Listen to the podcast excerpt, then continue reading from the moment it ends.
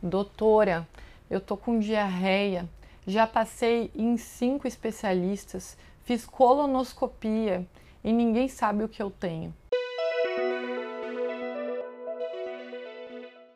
Eu sou a doutora Cláudia Teis, eu sou coloproctologista e hoje eu venho falar sobre as principais causas de diarreia, fora as doenças inflamatórias intestinais, que é o que mais está na mídia.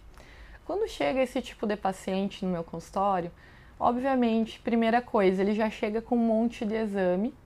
E esses exames, a maioria das vezes, é exames só laboratoriais, que falam sobre sangue, como é que está o fígado, como é que está o rim, e tem uma colonoscopia.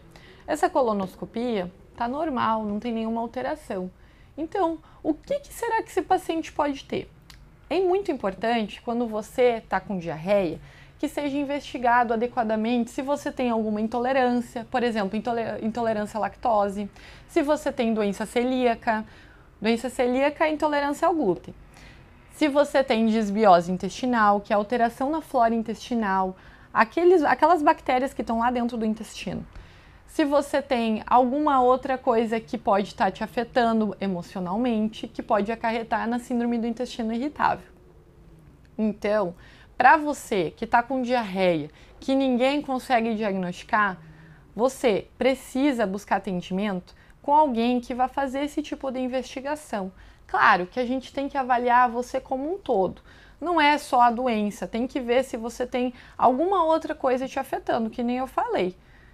Então, você está com diarreia, não sabe a causa, já foi um monte de especialista?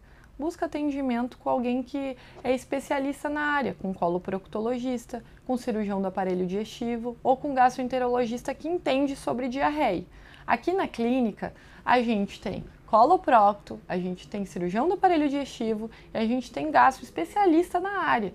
Então, vem com a gente, a gente vai te ajudar, tá bem?